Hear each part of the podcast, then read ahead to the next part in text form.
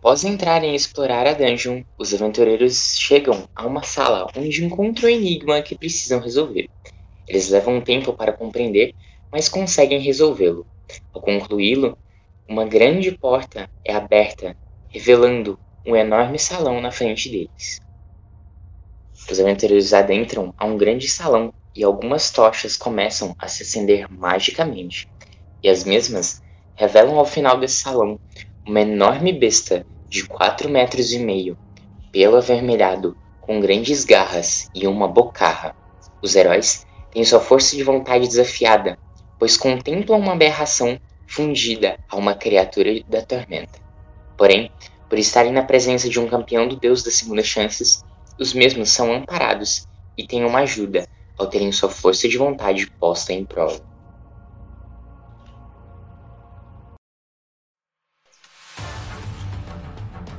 Batalha entre eles é intensa. Balnor toma frente da situação e dá o primeiro golpe na criatura, que logo é atingida por uma flecha.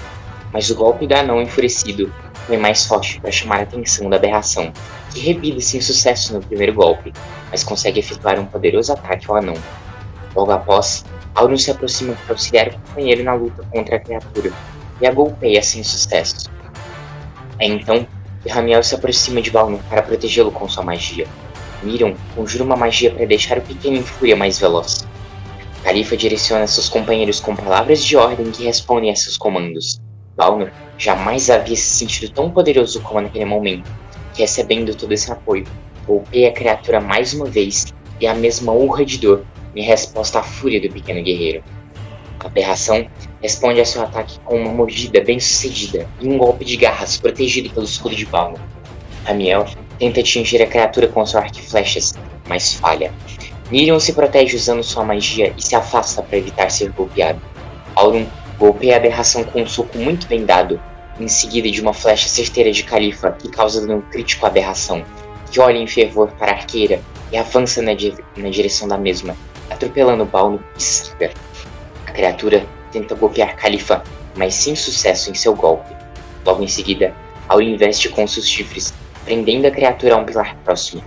Ramiel vai na direção de Balno, ajudando a se levantar e percorrer alguns poucos metros.